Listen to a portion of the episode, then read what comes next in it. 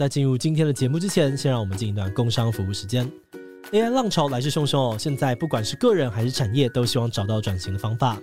为了协助大家迎来接下来的挑战，行政院从二零二一年开始启动智慧国家方案，希望把台湾变成全球 AI 和智慧制造产业的供应基地。像是 AI 领航新创研发计划，就补助多家的新创公司发展 AI 技术跟产品，带动超过三十七亿台币的投资跟国际订单。一些相关的研发技术也荣获了多个国际奖项，甚至进军国际，把台湾的 AI 应用输出到马来西亚、新加坡、韩国等等的国家。另外，还有台湾 AI 行动计划，从不同的层面让 AI 深入台湾的社会发展，像是开发糖尿病视网膜病变侦测技术，可以借由眼底摄影拍摄，结合 AI 判读，让第一线的照护医师进行更好的诊断等等。总而言之哦，面对这些未知的机遇跟挑战，台湾正在一步一步的努力，逐步成为全球 AI 新锐，而你也可以加入这个行列。欢迎有兴趣的观众点击资讯栏的链接，了解更多的资讯。好的，那今天的工商服务时间就到这边，我们就开始进入节目的正题吧。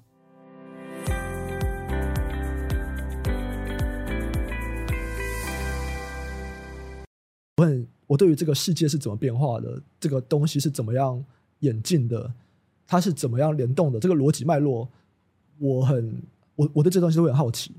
可是我对于人不太在意，但股价是由人的买卖嗯产生的嘛，对不对？嗯所以很多人在做现行的研究啊，或者在做技术面的研究，或者所谓的当冲策略啊，什么买卖价怎么样？嗯，他们其实都是在猜某个主力的想法是什么，嗯，或者是今天是谁在控盘，或者今天的盘势长怎么样，嗯，其他投资人的情绪是什么？嗯，这对我来说很无聊，哦，因为我其实不在意别人在干嘛。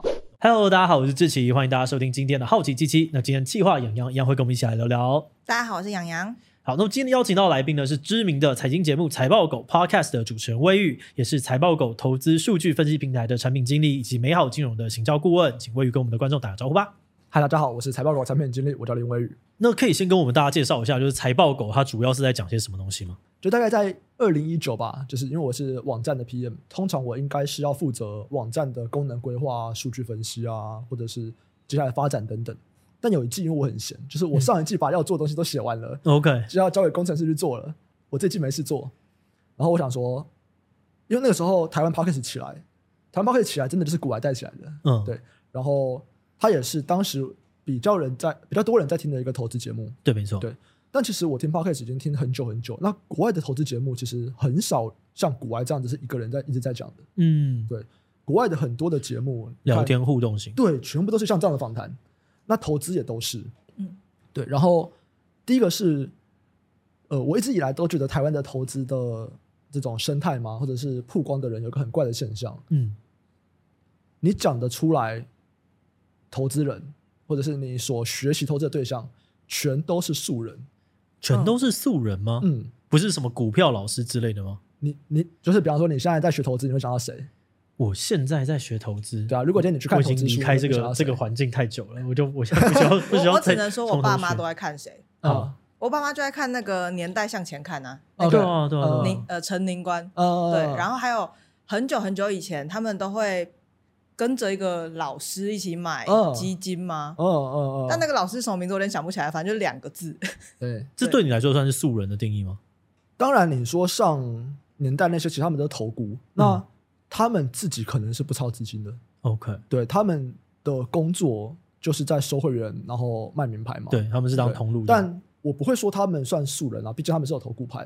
可是如果今天你去买书好了，你去书坊间的书局、嗯、看那些投资书籍，全都是素人啊。哦，我懂了，全部都不在正式的业界里面工作，懂？哦、对，所以他们其实讲出来的东西，或者是他们的绩效，老实说就是自己讲嘛，因为像。美国好了，如果我们去看欧美的那些投资的书，都是基金经理人，然后他们所有的绩效、所有的历史记录都要交给美国证监会 SEC，所以你是真的知道他绩效怎么样，嗯，你知道他的卖他买卖了什么股票，然后他今天跟你说他背后的想法是什么，就是他们是专业的投资人，真的在真的从事这份职业的投资人出来在教这件事情。可是我不知道为什么台湾你去看所有不管在呃。开各种订阅的啦，或者怎么样，嗯、他们都不在业界哦，或者是曾经可能短暂待过业界，但都出来了。这有没有可能是因为呃，毕竟美国跟台湾这还是有一个呃是地缘的差距啦，嗯、所以会真的能够流传到这边的都是那些很强悍的，所以他才会有这些专业的人过来。但是可能其实在，在、嗯、呃美国的当地，大部分的九十 percent 以上都是这些素人。你觉得有可能是这样吗？不，没有，因为其实我的书都是直接看原文的。OK，对，而且你直接在美国的那些论坛上面，你可能会看到说，哎，该看哪些书，嗯，就全部也都是基金经理人的书。理解。但你在台湾，你看到说你在 PPT 啊，在迪卡啊，哎，你们推荐什么投资书？如果不是翻译书，是国内的书，嗯、都是素人哦，而且可能都是特定几家出的。懂。然后我也跟他们聊过嘛，嗯、就是说为什么都是出这种素人的书？嗯，就是卖的比较好，就是没办法，他们。哇，这样讲讲好像好像不太对，可是我都觉得这样子啦。一个人的技能点数就是有限的。嗯，你今天点在行销，你在投资那边的技能点数就会少一点。哦，因为花的时间啦，其实就是时间分配的问题。对，对，而且这是非常，这就这就是很现实的。嗯，你就算你今天工作能力很强，你的生产力很高，你比别人多了两倍的点数，但你今天如果很有名，你一定花了很多点数在行销上。对，这个同意。对，因为你要不断的曝光嘛。嗯，对，所以。真的很专业的人，其实比较不会一直出来讲东西啦。老实说就是这样。嗯、我觉得他的专业就是不一样了，就是对呃，好好的行销股投资这件事情是一个专业，然后认真在操作投资，这也是另外一种专业。行销的专业绝对是很重要的专业嘛，嗯、对，嗯、所以他就是把这点点放在不同的专业。所以当反正当反正回过头来，当时我的想法就是说，第一个是哎，台湾人开始听 podcast 了，可是很像比较缺少跟投资人聊天的这个 podcast 的形式。嗯，再来是那个时候开始有很多人觉得说，呃，就是这些投资网红好像都不怎么样哦。然后某种程度，我想要跟大家介绍说，台湾其实有专业的投资人。OK，对，所以我就做了一季，因为我就是那一季比较闲，嗯，所以我就说，那我来做一季，我就是只录八集，然后找我身边的八个真的在业界工作的人，然后我们来聊投资。OK，然后就这样的话也觉得不错，然后就继续往下。所以其实我们八集录完，我真的就说停了。嗯，然后我停了一年，哇、哦，好久。对，因为其实，在我们录完之后，就开始陆续有其他人在做类似的节目，投资的找人来谈，然后我就觉得说，哎，那好像差不多了。嗯，如果我接下来要来做，我想要做的事情是，国外还有另外一种是台湾没有的 podcast，就是找老板来聊。OK，就如果大家有在听国外 podcast，其实像 Mark Zuckerberg 也很常上 podcast，对，然后 Shopify 的的那个 CEO 超常上各大 podcast。国外的那种上市位公司的老板，我们也不要说只有科技公司，可口可乐也会，嗯，然后 Burberry、Gucci 他们也都会，就是他们的经理人可能都可能因为专业经理人吧，他们都会很强的借由 Podcast 这样子的平台去让大家了解他们的经营状况是什么，或者他们的理念啊，嗯、他们的愿景是什么。然后我当时就说：好，如果我接下来来做的话，我的目标就会是想想要做到这件事情。Okay. 对，然后，但如果你要做到那一步的话，可能你还是要有一点点的流量嘛，不然大家为什么来上你节目呢？嗯，对。然后刚好我有另外一个需求，就是我自己来做投资，可是我的职称毕竟是产品经理，我的工作是做网站的产品分析规划，我没有办法花很多时间去做投资，嗯，或者在研究。尤其随着我们的可能网站越来越复杂啊，我的工作这边的楼顶越来越大，嗯，我越来越少时间去做投资，那那我就想说，好，不然我就每个礼拜固定跟我们投资总监聊一下，OK，对，来 update 一下现在产业的状况。那在聊的过程，我就把它录下来当 podcast，然后借由这样子先去累积初步初期的流量，到了一定的程度之后，我们就能够说，哎，那。我们观众也多了，所以你要不要来上？对，对他也开始有诱因了。对对对对对对，所以大家可能会看到我们近期的 podcast 会越来越多有这种产业的访谈。嗯，所以到现在财报狗 podcast 大概主要会有三大系列吧。一部分的系列就是每个礼拜我们跟我跟我们投资总监的一个对谈，就在聊这个礼拜产业各个产业发生了什么事情。嗯，有一个系列是我跟我们的执行长，我们会专门在聊台湾跟美国的。科技股，尤其像半导体这边的一些联动的一些状况。那最后一个系列就会是我会邀请各个产业的人，那很多是上市柜公司老板，包含像现在也有一些是比较像新创的老板，因为我们现在开始有一些创投的规划，也想要了解新创的东西。哦，哦，很有趣。那我这边很好奇，我以为你现在几岁啊？三十二、三十三，今年要三三。OK，今年要三三。嗯，那你是从什么时候开始去重视投资这件事情的？我大三的时候，哦，大三那算是很早吧？因为在现在来说很不不不不，对对，没有我我我想的事情是我们那个年代，对对，因为我们那个年代，你看大三也才社群网络刚开始兴起的时候，就是 Facebook 大概就是我大二大三的时候，然后那个所以我觉得投资这件事情是跟资讯传达非常有关系的，所以在那个当下才开始有越来越多人去讲说，哎，对啊，你要开始投资啊，我投资过得很好，而且尤其社群又是。会有一些呃炫耀性的东西，诶，你过得很好，那你你为什么可以过得这么好？对对，然后才开始把投资这件事情传递出去的。所以我等下也很好奇，就是洋洋大家是什么时候开始接触投资的？那你为什么会开始重视投资这件事？其实你刚刚讲这个我蛮有感的。你知道我那个时候刚开始接触投资的时候，我们当时财报狗就是他们的共同创办人，嗯，刚开始在开课，然后我有去上课，然后我应该是他们第一批学员吧，哦，就是。所有台下的人全部都是那种足科啊，可能四五十岁，嗯，然后你就看到两个，当他们当时应应该也就是，你知道，就是他们替代役刚结束，懂，延替刚结束，所以可能是二十五六岁吗？两个二十五六岁的人在教底下，就是一大群大一大群四五十岁的大叔，对，大叔，然后里面有其中一个人，嗯，就是更年轻，对，可能二十一岁这样子，所以，然后当时我在各个。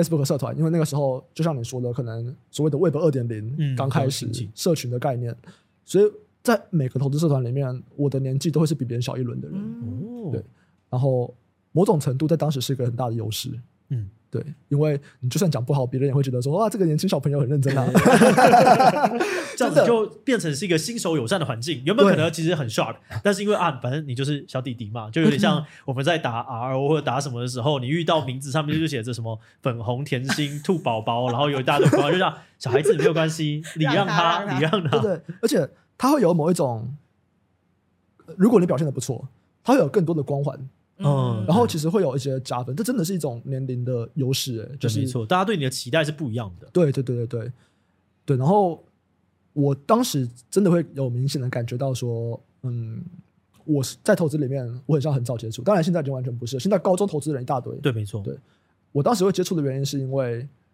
哇，这个也是一个故事啊。嗯，我是魔术，呃，玩魔术社，对，我大学是台大魔术的教学。嗯。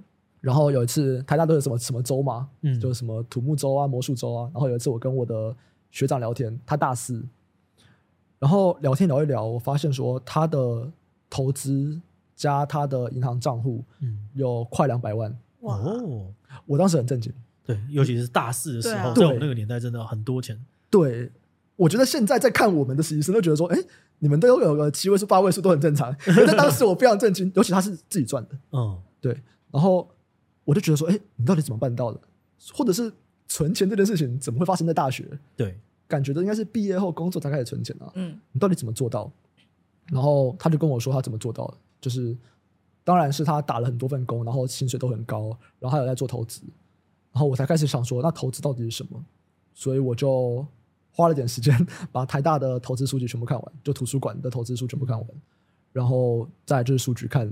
白嫖，对，花了一点时间把书全部看完，这样子，然后上了一些课啊，开始来做投资。我觉得这真的是身边要有这样子的契机耶，就是身边有一个人，他就是有在做这件事情，而且我觉得这个可能就是台大这个环境最重要的价值之一。你会在那边，你遇到一些很强的人，然后他的财务观念，或者是他对于很多事情的领域的接触，就是比你早，然后你就比别人早了一步。那像是投资这件事情，就是你领先个别人五年、十年，对。你就是差很多很多，对对对对。其实我们家我爸妈在我很小很小的时候就已经开始玩股票了。OK，然后是因为我们家族里面就是有亲戚给我开公司，然后就给他们也要当人头账户，然后或者是他们就会参与相关的事情。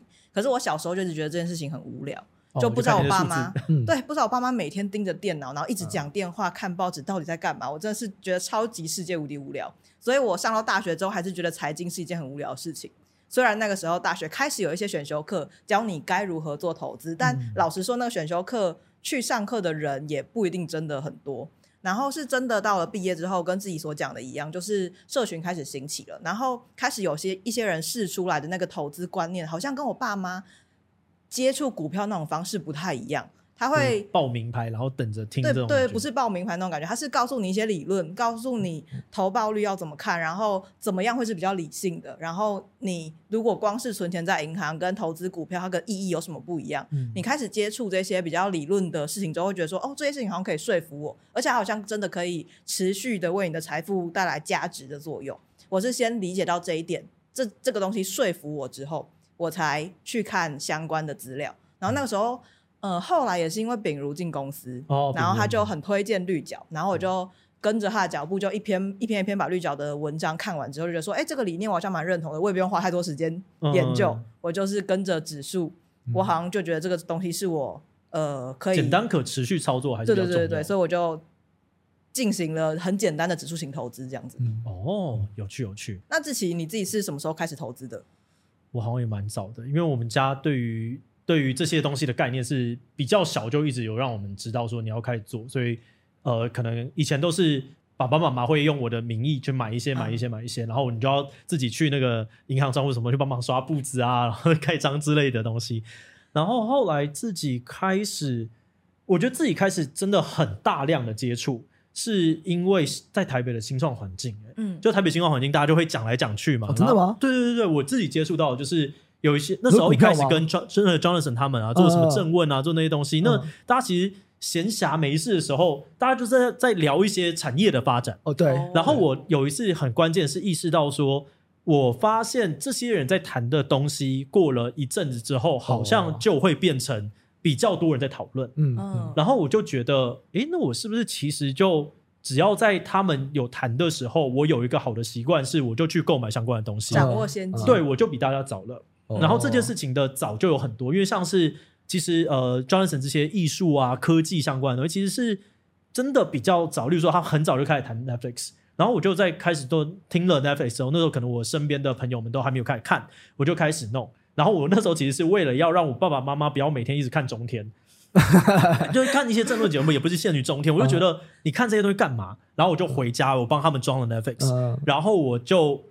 呃，我就发现他们隔了一个礼拜之后，他们原本根本不会用什么智慧型电视，他们突然会用了。而且最扯的是什么？是他们来我来我台北的家，然后我家只有用 PS Five 呃 PS Four 吧，在看 Netflix，他竟然为了看 Netflix，然后学会了怎么用 手把，怎么用手把。我觉得这是太惊奇，代表这个东西有有有很很大的魅力。嗯。然后我就在当天决定狂买 Netflix，因为我觉得 OK，这代表一定有什么。嗯、然后我那时候就想说，哦，如果 Netflix 它会很强，那它还会有什么东西需要呢？那可能就是特效，所以 NVIDIA 啊，哦、然后或者是哦特效引擎什么 U 啊等等，然后我就开始狂乱买。但这是要产业的概念呢？嗯，但但我那个想法真的就是这样子，哦，很厉害，就是就是就只有这样，就我觉得反正它一个东西会兴起，然后它会带动一一连串，我就开始买了。对对。然后后来有些成果，所以就也因此就开始投入继续往下。那时候可能。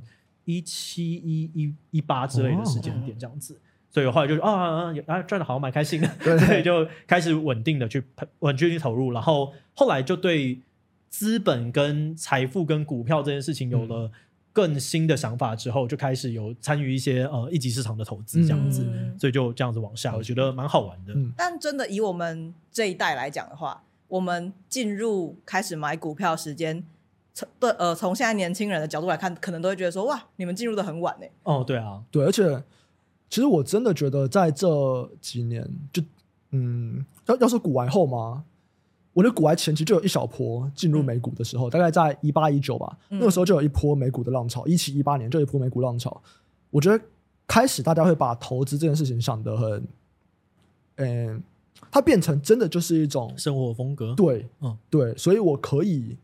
大家都可以去接触看看，嗯，对。那这个跟以前会觉得它很生硬，或者是他感觉要学很多东西，或者要看很多数字，然后很世俗、很铜臭味，嗯，就真的就不一样了。它突然变成一种有点潮的感觉，对对对对对，有点从一个小众走到大众的感觉。可是我觉得以前的小众是真的会有一种这个做这种事情啊，赌博哦，对对对，赌博感，对。因为以前在爸爸妈妈那个年代，可能有些人真的是因为买股票而导致他们家。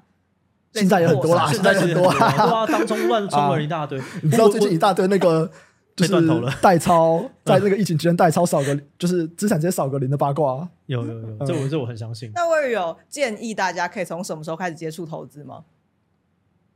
我，嗯，就我只能用我自己，因为其实我一开始投资的时候，我不是为了赚钱，嗯，就是在我我刚刚提到，呃，我我我刚刚提到嘛，就是我是因为看到我那个朋友，我那个学长他有钱，然后我很好奇投资是怎么一回事，所以我去学，然后我当时其实单纯是觉得说。像我看的那些人，巴菲特啊、查理蒙哥啊，或者像塞斯卡拉曼啊，你看他们的书，你会觉得说，哇，这是一个聪明人。嗯嗯，就是我我不是在讲说那些数据他们在计算有多厉害，或者是多困难，或者是哇，你这样数学好漂亮，就是不是赚好多钱，不是。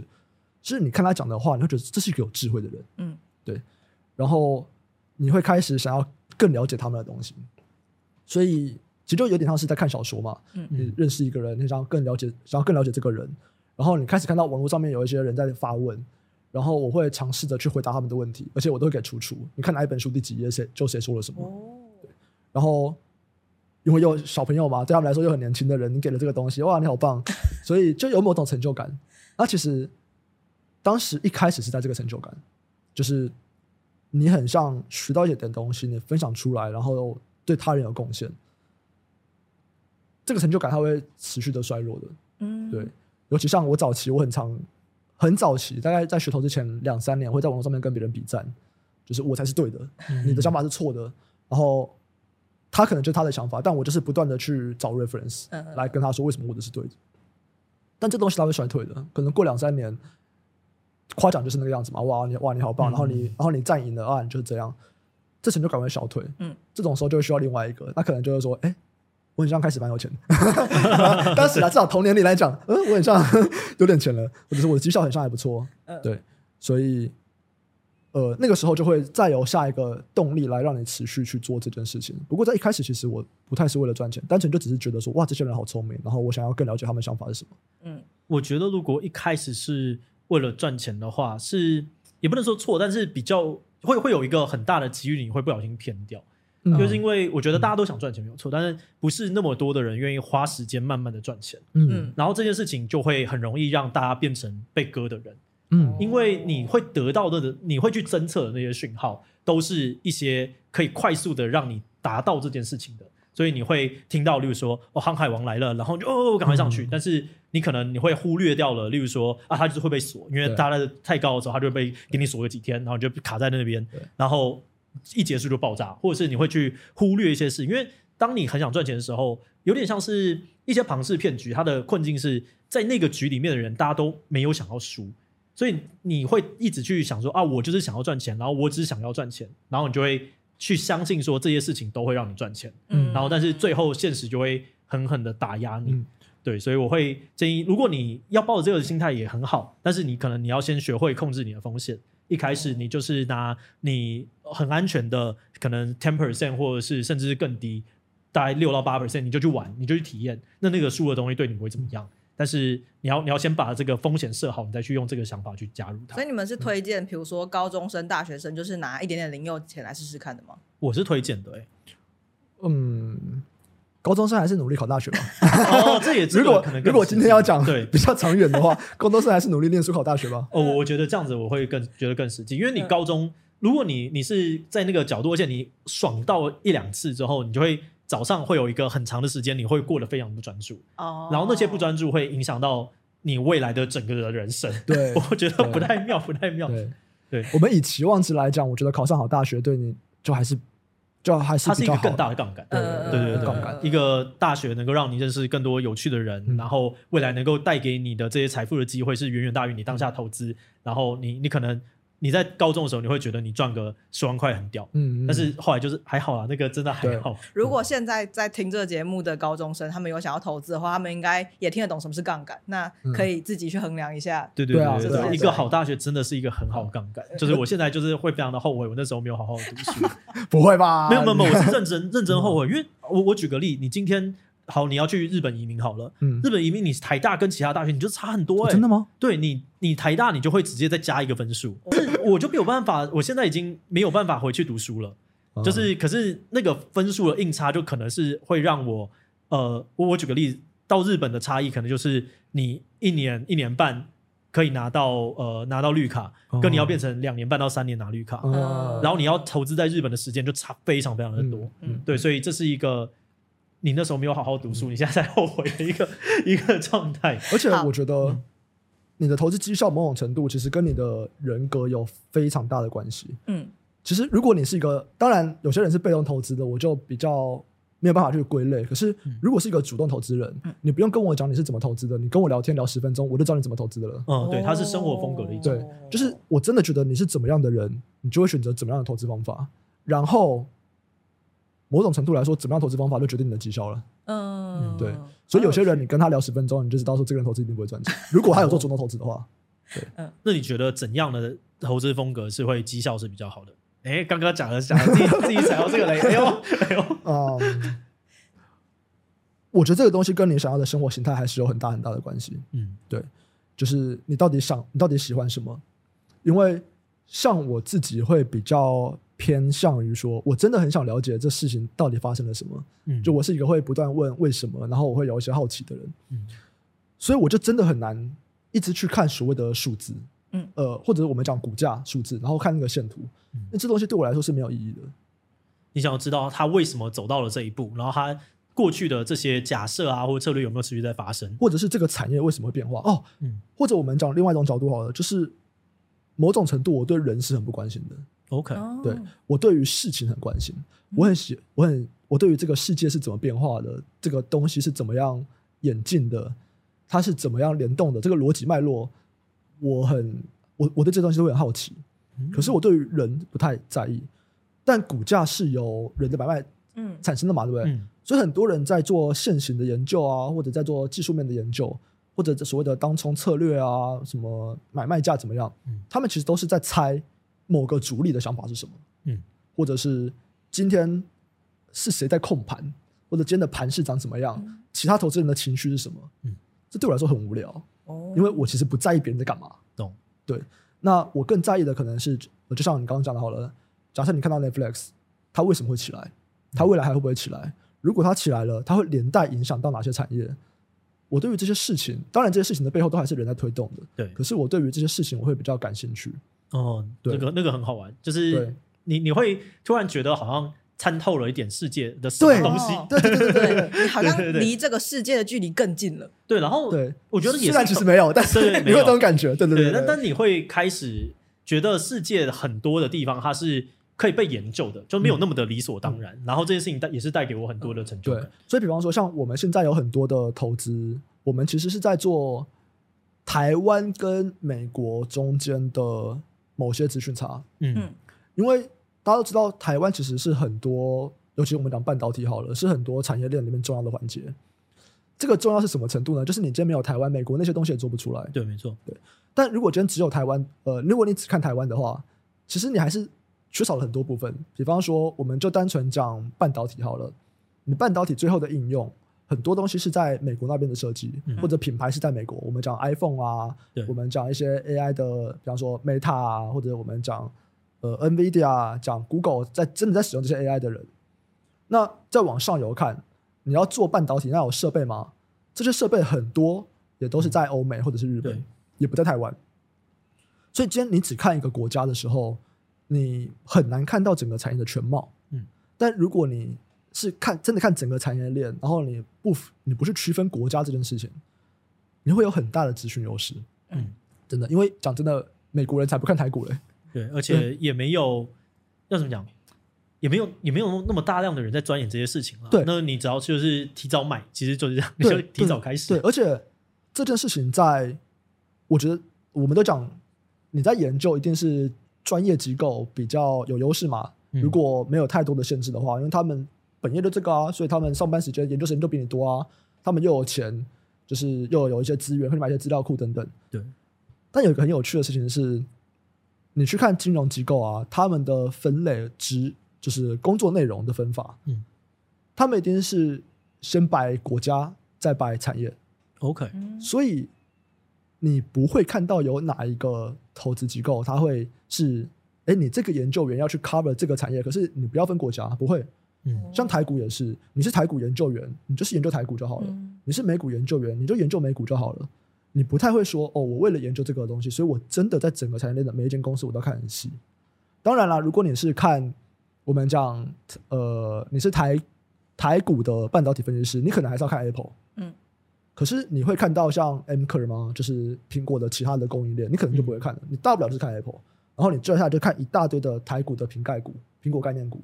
对，可是欧美有很多苹果概念股，你会看吗？就其实不太会。但有时候你去看那些东西，你会有很大的优势，因为有些东西就是明显是台股的领先指标。我觉得呃，这个东西有点像是分门别类的概念的差异。对对，对，因为。呃，让我想到之前 TED 有一个很红的演讲，他是在讨论说，就是国家的呃，用国家来分类，或用科技来分类，然后还有军力来分类的时候，会造成什么样子的不平等的差异？那如果我们打破了一些一般人习以为常的分类的时候，其实这就有点像是一个观念的转换。没错，光是这个观念转换，可能就会让你跟别人的智商差的非常非常的多。这样子。然后我可以举个例子，像你知道 Peloton 吗？嗯，Peloton 就是那个跑步机上面放一个平板，然后在。就是呃，或者会飞轮，然后放个平板，然后再再帮你运动那个样子。然后在疫情期间，因为大家都不能去健去健身房嘛，Peloton 卖非常非常非常好。好，然后 Peloton 这个唯一的代工厂，其实是台湾的上市公司。OK，对。所以其实，在当时啊，你会先看到 Peloton 的营收没有再上去，可它库存一直上去。嗯，这代表什么？就是我没有办法卖更多，可是我有很多库存，其实卖不太掉。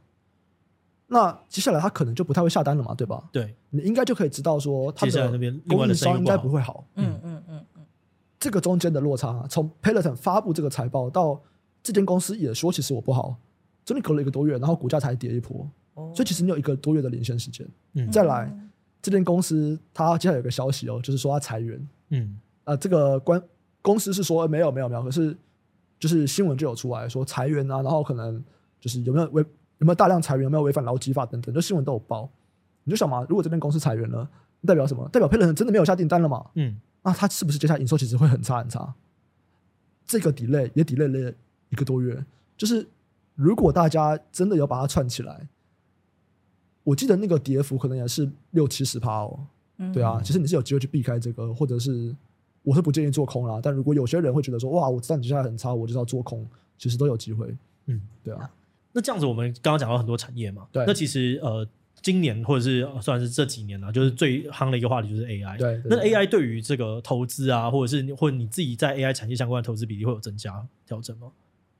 嗯，我们会看很多，然后以我们我自己个人还好，可是我们公司其实蛮多人都投很多，然后我我们真正都研究很多很多。嗯，对。其实主要就是现在的两大。趋势基本上不外乎就是电动车跟 AI 了。如果我们要讲一个新的产业的发展，然后你说电动车里面有没有 AI 的东西，其实也都会有嘛。因为如果电动车我们在下一步要讲到自驾，其实那个也都是 AI，对啊。所以就真的你去看美股也是，那个美股法说会里面，就是他们呃美股公司每一季他们要出来有一个 earnings call，来跟所有投资人宣布说他们。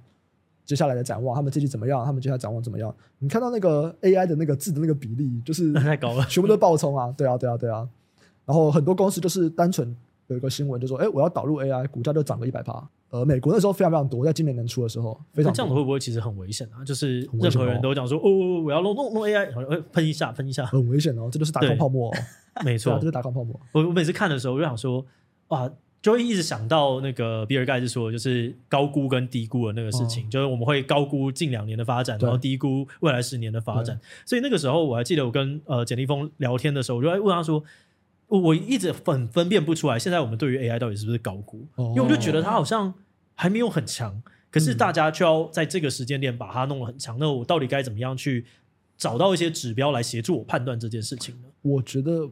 真的不太容易。嗯，我们就讲网络泡沫好了。你现在回去看，两千年如果大家都说网络接下来会很发达，你现在认不认同？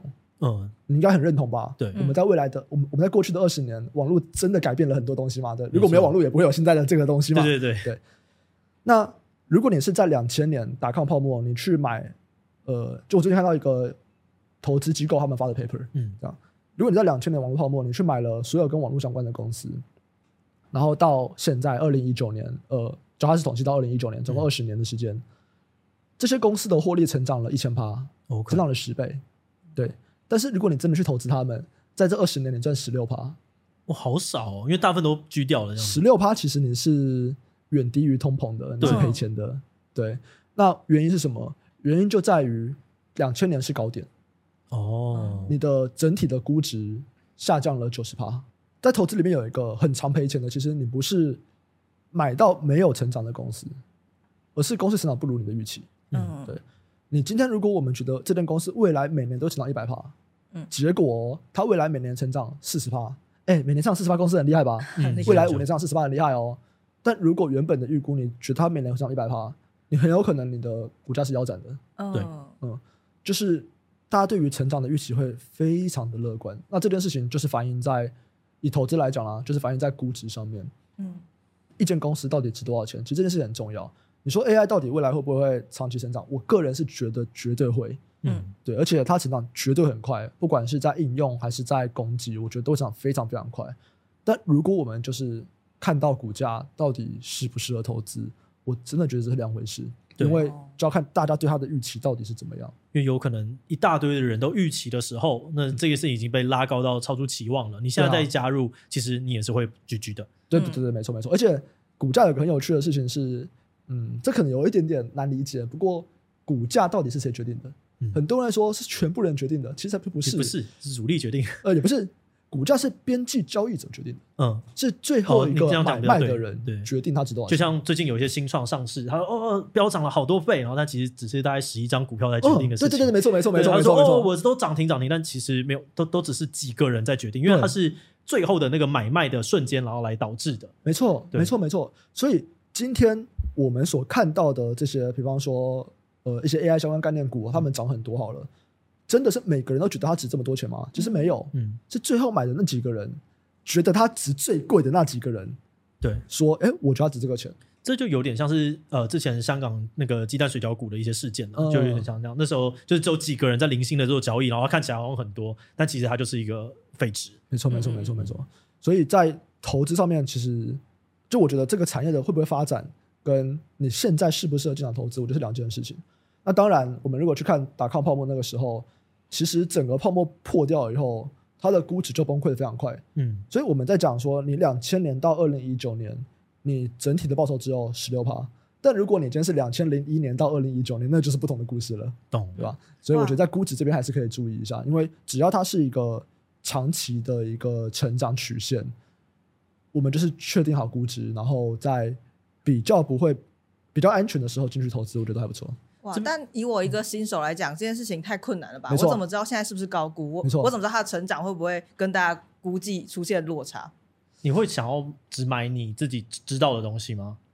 没有，我现在就只只买指数型，所以这是对的，这对的，对啊，你已经赢很多人了。没错，没错，没错。嗯，你就不要乱买啊！我觉得很很多时候，大家就觉得要到达一个。嗯，我讲好举，我觉得很多人会认为说，你要变得很有钱，原因是你要踩到很多次大赚钱的机会。嗯，但其实我觉得更多的时候是，呃，我换成赛车来比喻，就是 F1 赛车它能够走到最后，其实很多时候是因为它没有撞到。哦，所以你其实是刹车比加速来的重要。人生很多时候它看起来是一个指数曲线，然后它就是这样子，因为它会有一个成长，然后的高原期，然后再成长。所以你其实你真正的暴涨只有几次，然后重点是你要能够持续在这边，然后遇到那几次，然后你都留下来了，这件事情比就是你要一直去乱踩，然后那个爆掉的机会重要很多。巴菲特有说过嘛，你要赚财富就是两个原则，第一个就是不要赔钱，第二个是不要忘记第一条。嗯，对，就是不要赔钱是最重要的。然后，可是我也同样的觉得，就有另外一句话是这样子：财富是由集中创造，由分散维持。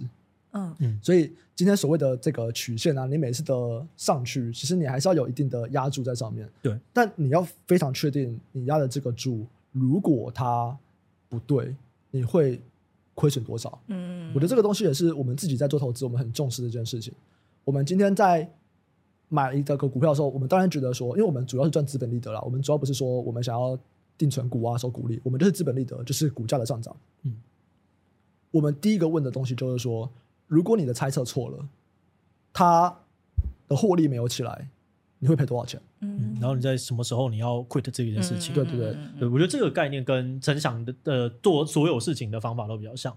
就是陈翔他就是做所有事情之前，他就是第一个先啊没那么爽啊，所以这个东西如果最烂的话，还会烂到怎么样？然后你看陈翔他会去做的事情都是，反正那些东西很烂，他也不会怎么样，所以他就让大家放手放手去做。哎，那我蛮好奇的，就是这样子不会造成执行力很低吗？呃，不会啊，因为我们的资源有限啊，我们还是会优先先做有杠杆的事情。呃，对对对，但是是在这些有杠杆的事情里面，然后他会完全放手的那些事情，哦、就会是他其实失失败了也不会怎么样，嗯、或者他是能够控制的。嗯嗯。哎，那我们刚刚其实谈谈到是就是微宇对于 AI 整个产业的看法嘛，但现在 AI 兴起之后，其实有很多的银行也呃加入了 AI 的服务。银行吗？证券公司，OK，现在有很多的证券公司把 AI 的技术加入他们的服务，就是跟大家说，哎，我们现在这一档 ETF 是由 AI 选股来进行操作的，OK。那威宇怎么看待这样的服务？这个跟九宫格好像有点像。嗯，我没有很研究到说有券商在做 AI 选股，但嗯，觉得噱头。对，我觉得百分之九十九噱头，尤尤尤其如果是国内券商的话，我觉得百分之九十九噱头。嗯，然后不过我可以讲几个啦，就是 AI 在高频可能是有优势的。我们讲的高频是你的交易可能是在就是在比手速的那种，你可能是一秒下单几十次，一秒哦，在这种交易里面，AI 可能是有优势的。但如果今天我们把你的交易频率拉长到我们以月为单位好了。如果你是以每个月在做交易的这样的东西，之前 AQR 是可能是全球最大的共同基金之一哦，就是对，然后他们有做过一个研究，就是我让 AI 去选指标，嗯，对，有没有办法？AI 有没有办法去找到一些指标是真的是 AI 有一些领先的一些东西？后来 AI 找出来的指标，其实人类早就找到了哦，因为我在这么长的周期里面，对股价有一些预测力的。标呃指标，人类都发现了，它会自己被跳出来，因为其实这样的指标其实没有很多，嗯嗯，所以人类一个一个试，其实也差不多找完了哦。所以在大概在嗯在 ChatGPT 出来以前，这样可能应该是疫情前哦，应该是一九二零年那个时候，我在听他们在讲的时候，AQR 在讲的时候，他们就有说，他们有尝试着用 AI 来去找指标，但结果就是说，其实人都发现。最近他们又有一个新闻。一样是他们的这个带领 AI 计划的这个负责人，就是有一篇新闻转载他的话说，他们现在有尝试用 AI 去产生指标。嗯，这个东西要归功于 ChatGPT 这种大型语言模型的成熟。我讲一下这两个差别好了。前面的差别说 AI 找指标的差别是，我们现在有这么多指标，比方说我有。均呃均线啊，对不对？五一周的均线、周线啊、月线啊、年线啊，我财报有可能七八十个指标，然后我还可以去算每个的成长率，哎，我都在有更多的指标。好，我 AI 有没有办法去找到说哪些指标怎么样的时候它就会涨？嗯，之前在做这件事情，我就是这些指标有没有办法去兜出来说哪些指标怎么样它就会涨？然后在以前他们的计划是没有这个，人类全部都找到了。嗯、那现在的差别在哪里？现在的差别在，AI 有没有办法去产生新的指标？也就是说，我在我让 AI 去阅读很多的新闻，我让 AI 去阅读很多的研究报告，它能不能够把一些关键字，或者是把一些概念抽取出来，变成一个指标？对，这个东西跟前几年很流行的另类资料很像。嗯，然后说，呃，你知道，其实像现在，现在此时此刻有多少人在麦当劳？其实是有一些基金公司知道的。哦，嗯，因为。大家手机不是都会装一些免费的 app 吗？对，那那个免费的 app 为什么免费？因为它干你资料，对，它就是在干你资料，就像那些云端发票的 app。对对对对对对。然后，所以很有一些买这个资料的基金公司，他们是在麦当劳自己都还不知道今天的营收多少，他们就可以知道今天今天麦当劳营收可能多少了。嗯、对，这种东西就是另类资料，然后都非常贵。或者是大家也都知道嘛，其实亚马逊的上面就有好几个卫星啊，嗯，就是在照亚马逊的那个卡车的出入嘛，那我就可以知道说，哎，今天亚马逊卡车几台出入，那他们现在的业绩可能好不好？这种是以前的另类资料，它会非常的贵，因为你很难去收集它。在大型语言模型出来以后，国外开始有很多的投资公司或者是这样的资料分析公司，他们尝试去解析文本，嗯，在过去也有这样的做法，就是大家如果知道的话，就有那种情绪分析有没有？我去看这种 Twitter。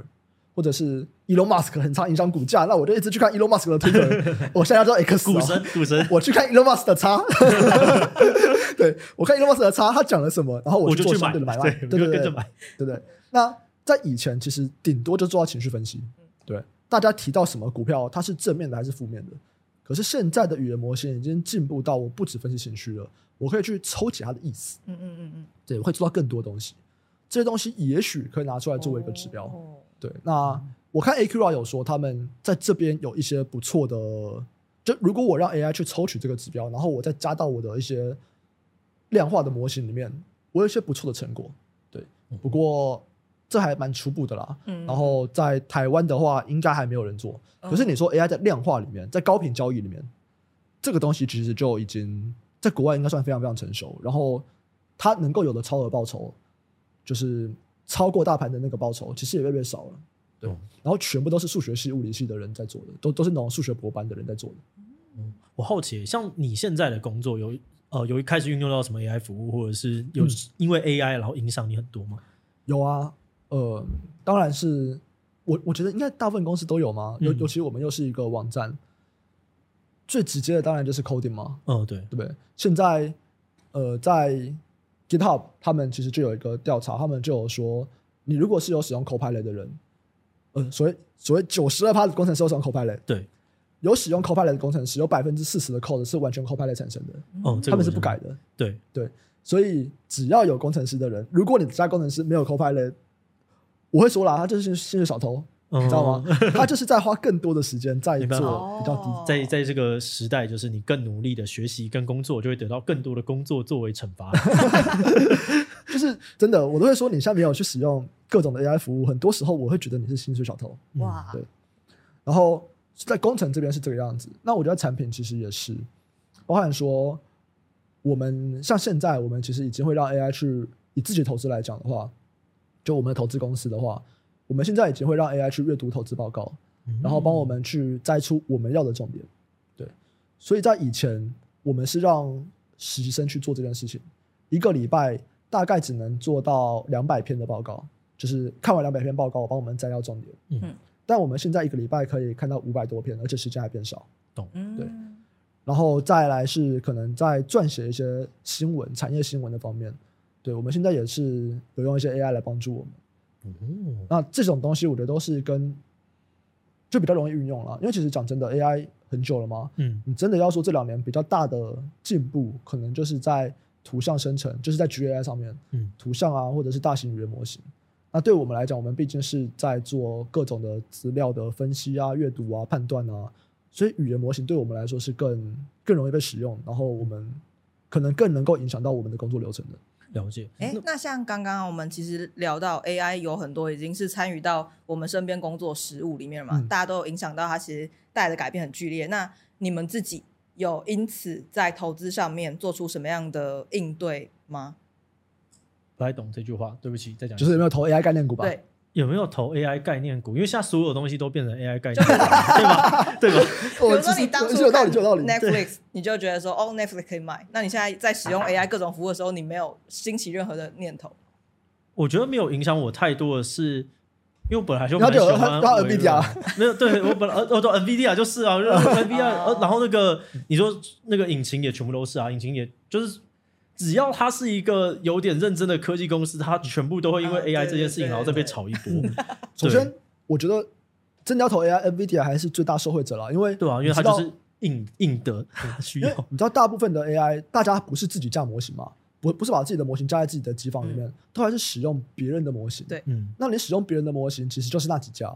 嗯，那那几家你要去训练模型，你一定要买 AI 伺服器。嗯。一台 AI 伺服器百分之八十，因为我 AI 伺服器非常非常贵哦。嗯，对，百分之八十的钱是 NVIDIA 赚走。哦，对，所以讲真的，你要买 AI 最纯最纯的就是 NVIDIA。反正我我身边的朋友在 Microsoft 工作的人都非常喜欢他们的执行长。嗯，所以我那个时候我就我是比较相信一个人他会改变一些事情的人。嗯，所以我就觉得哦，如果我身边的这些朋友们他们都这么喜欢，然后甚至是有些人就是。就是跟我大讲说他的那些差异，然后所以我就哦，就就是弄，然后哎，啊，他怎么开始做 AI 了？然后就哦，好，对，大概大概是这种概念。其实我真的觉得这个执行长蛮厉害的。其实他是真的蛮厉害的，对吧？就就我觉得你要愿意做这些事情，其实都蛮都蛮难的了。然后因为他也是已经半垄断了一些事情了，然后我是很相信啊，垄断的垄断的能力是很可怕的。嗯，对，所以就是我我持有的东西其实蛮少的，但就是就是那些已经几乎。垄断的，然后我就不用去想它了。嗯，对。而且在他上台以后，其实很像也比较少听到微软的部门斗争的问题。哦，这个我倒不确定，因为 Google 其实很多。哦，因为 Google 是很很放飞的一个一个环境。对，就是因为网络上面那些国外的论坛常常会讨论啊。对，就是其实，在创办人创办人先交就交给 Eric Smith 嘛，然后 Eric Smith 后来很像 Larry Page 上又有回来做一下这样子，然后再交给现在的这一位。嗯。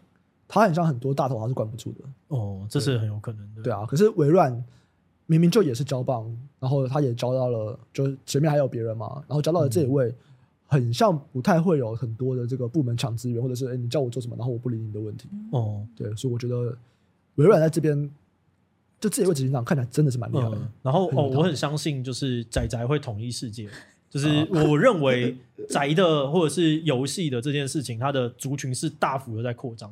所有的我身边的朋友都在玩游戏，嗯，然后我们这些人也长大了，我们开始对于游戏有跟上一个世代不同的理解，所以就是这相关的东西。那时候微软也开始大幅的去投游戏、买游戏，然后大家可以看到一个好的游戏 IP 它是怎么可以发展成更多元的娱乐 IP 选项。所以呃，如果对于一些很积极的在投资游戏业的，我都会觉得哦，这个东西可以可以参与一下，或者是漫画产业的，我都会参与一下这样子。嗯，对对对，就。漫画产业，呃，也不是说漫画产业，应该说有用到这种 IP IP 形式的东西，哦、我都会觉得它是一个有趣的概念。然后，因为我它其实就是，例如说宝可梦，我身边有一个有一个日本的富豪朋友，他、嗯、他的人生只做一件事情，他说啊，我就是在每次股灾的时候狂买任天堂。OK，嗯，因为任天堂就是不会死，嗯，因为它只有一个 IP，而且这 IP 是跨时代的，然后。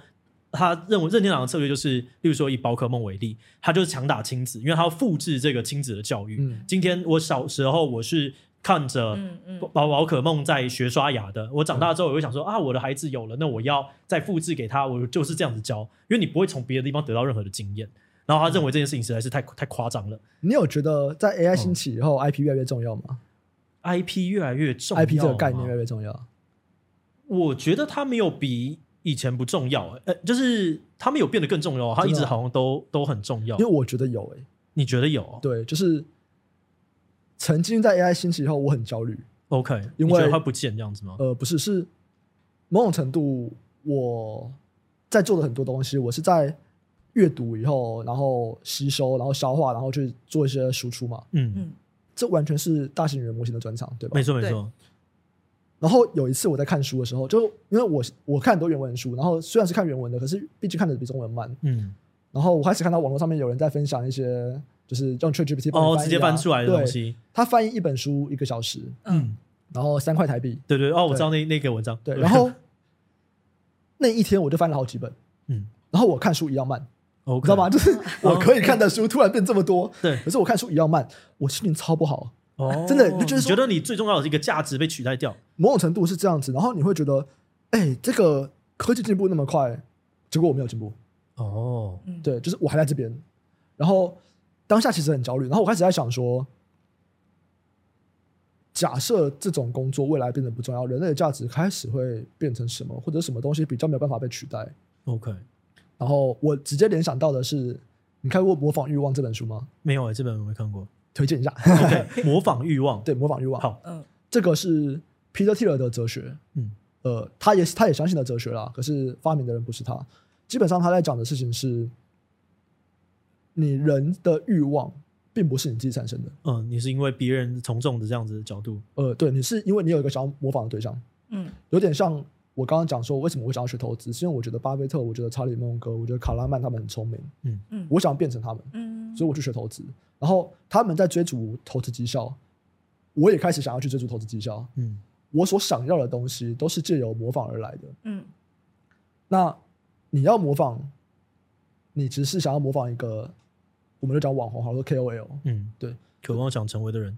对，所以你要这种人，这种东西是不会被取代的。嗯。哦，因为我。我这个这个我同意，因为我认为，就像有的人会说啊，自己机器在做什么样的事情，那这个东西不就是 ChatGPT？但我都会说，从资讯的角度或者是，但是社群的角度不是。没错，因为我我们看事情，我觉得像为为什么我会觉得说 IP 可能在我的角度里面没有变得那么重要，就是它以前其实就这么重要，只是因为它的社群 IP 的在意的事情是它能够吸引到足够多的社群对这件事情产生共鸣。那它在以前跟未来其实是一模一样的。没错，就是我会想说。就我的概念是说，今天 AI 的限制很明显，一个就是 AI 不会有欲望。嗯，那你人的欲望，就是 AI AI AI 没有办法告诉你说你应该要追求什么这件事情。那人到底为什么会有我想要什么？我们就讲一个，比方说，我们就讲投资好了。嗯，很多人在开始想要接触基本面投资，他们开始说哇，EPS 很重要。再来会讲到一个词叫 ROE，我不知道你们知不知道？嗯，股东权益报酬率。你只要去查 ROE 或者投资 ROE，一定会出现说这是巴菲特最喜欢的指标。大家为什么看 ROE？嗯，就是因为他最喜欢。嗯，可能是因为巴菲特最喜欢啊。嗯，或者是说大家为什么喜欢价值投资？对，可能是巴菲特说他价值投资啊。这个东西跟我以前常讲的那个叫什么？为什么大家觉得金城武帅？是因为旁边人大家都觉得金城武很帅。有点像，有点像，有点像。其实跟你是一样。你真的觉得金城武很帅吗？没有，没有，是因为大家都在讲金城武帅，所以你觉得金城武很帅。所以我觉得很帅。对对对，所以你觉得金城武不帅这样子？我觉得他很帅。我是从众者，我从众。对 啊，所以我就在想说，今天有办法去带给别人欲望。有办法去出来说，我就是这样，所以大家也会想要这样的人，他是无法被取代的。嗯，就有点像现在大家会讲说，业务也很难被取代，因为业务是人跟人的信任。我可以告诉你你要什么样子的东西，有一点接近，有点有点像，人像，或者是今天大家为什么去投美股？嗯，美股市场一直都是那个样子。嗯，大家投美股可能就是因为股癌。所以大家觉得哇，古埃好棒，然后我也想要像他一样棒，像他一样爽。这不是我说的、所以像古埃这样子，他可能就是无法无法被取代。至于我有了那个欲望以后，我要怎么去达成这个欲望，这东西都是 AI 有办法去帮助你的。嗯，但是给欲望这件事情，AI 是没有办法做到的。哦，这件事情是 KOL 有定义的。对对对，这个是很赞的。哦，我觉得这本书应该要看、欸。这本书会有中文版本吗？模仿欲望就是中文啊，不是？没有，有可能就是你自己 翻的嘛。对对对，有中文的话，我蛮推荐，就是所有的观众应该要去看一下。嗯，因为这种关于，这我觉得有的时候是有点人类学，或者是有点社会学的东西，其实是它会给你一个你从小到大，因为我们都没有接触过，但会给你一个全新的观点，然后而且这个观点会泛用在各种事情上面。